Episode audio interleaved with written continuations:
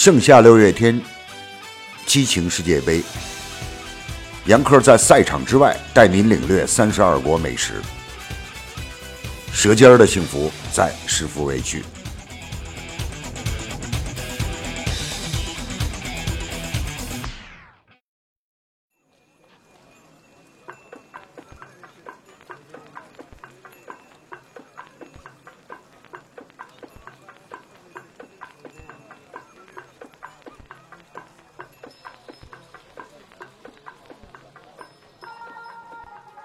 这个周末，球迷们过瘾了，场场精彩，都是大球。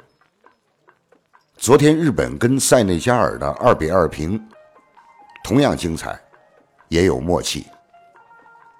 回到我们今天的话题，球踢到这个时候，真正是山外青山楼外楼，有人欢乐有人愁了。埃及跟沙特阿拉伯两个难兄难弟已经率先出局。今天的比赛没有了往日的激情，一切都是为了荣誉而战了。难怪有网友戏称，埃及法老的力量还是没有制衡住俄罗斯会吹喇叭的熊啊！东道主俄罗斯对阵埃及，上半场双方互交白卷，但场面不难看。下半场风云突变。最终，俄罗斯三比一战胜埃及，取得两连胜。两场比赛取得八粒进球，率先拿到了十六强的第一张门票。谁能想到，到现在表现最好的不是梅西的阿根廷，也不是 C 罗的葡萄牙，还不是内马尔的巴西，而是普京的俄罗斯。提到非洲足球，大家肯定先想到的是非洲雄鹰跟非洲雄狮，尼日利亚跟喀麦隆。但非洲球队最早进入世界杯的是埃及，那是一九三四年意大利世界杯。埃及再进入世界杯决赛圈是五十六年以后，好家伙，半个多世纪。那回埃及队顽强地战平了荷兰队跟爱尔兰队，最终不敌英格兰队，而结束了小组赛程。又过了二十八年，埃及队又来到俄罗斯，不知道这回起什么时候埃及队才可以又回世界杯赛场。巨星萨拉赫过早的离开了世界杯。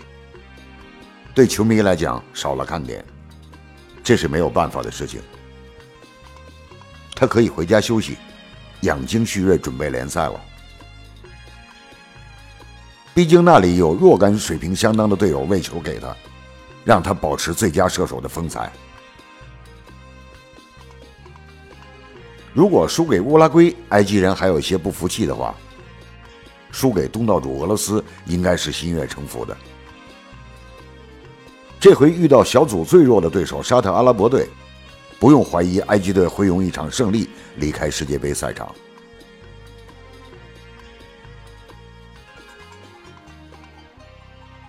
不知道什么时候起，“考爸爸”这个词儿出来了，恰好电视里有节目叫《爸爸去哪儿了》，哈哈，被考了呗，而且一年考两亿八千万个。烤爸爸在阿拉伯语中是烤羊肉串的意思，直译是烤巴布。埃及人的烤爸爸跟我们在国内吃到的新疆羊肉串区别挺大。首先，原料的选择很考究，只选择羊腿跟脊背上的瘦羊肉。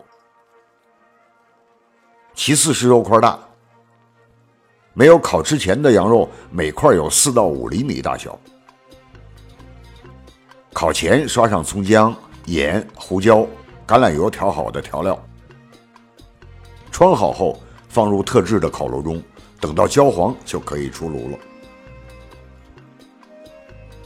出炉以后从签子上取下来，论公斤卖。这种烤爸爸嫩而不焦，香味扑鼻。有些埃及人吃的时候会配上一种类似芝麻酱一样的酱。埃及有许多烤爸爸的店铺，家家有自己的调料手法，味道基本一样，但小有变化。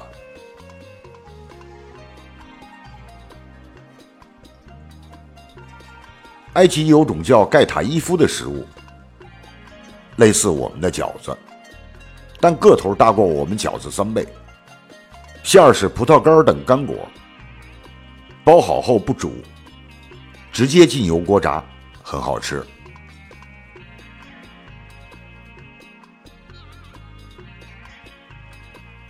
地域的原因，埃及食品制作带有浓郁的北非色彩跟阿拉伯风情。一种在面粉中添加蜂蜜、维生素、调味料的机制发酵面饼，是各个阶层的热爱。而甜食也是埃及人的酷爱。埃及人还喜欢吃蚕豆。各种蚕豆做法：烂切蚕豆、油炸蚕豆饼、炖蚕豆、干炒蚕豆和生吃青蚕豆等等。不知道是不是从埃及艳后时代起，埃及就有了两种风格的烹饪。在富贵家庭流行法国烹饪跟意大利烹饪，在贫困家庭则以阿拉伯烹饪为主。辣的菜肴是埃及大众喜食的风味儿，多种菜肴成分中都加有葱、蒜和辣椒。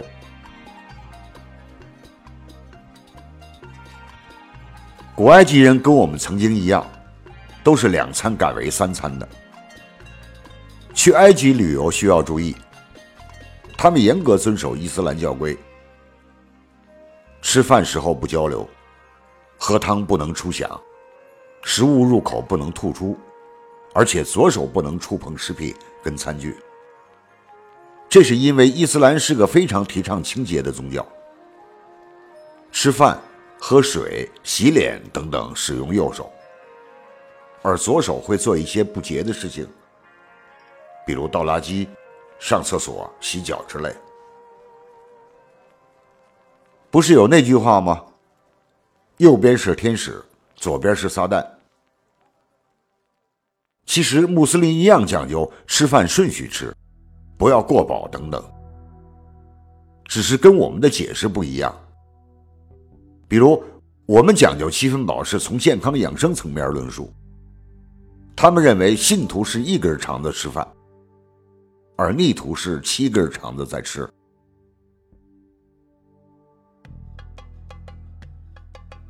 有个有趣的事情聊一下。小时候课本上讲，修建金字塔的奴隶们生活非常悲惨，经常挨监工的皮鞭打还不算，吃不饱穿不暖是常态。但对金字塔工人村落的考古，却发现了大量屠宰牛、羊、猪的证据。研究人员认为，这个可以证明当时的工人们每天都可以吃到牛肉。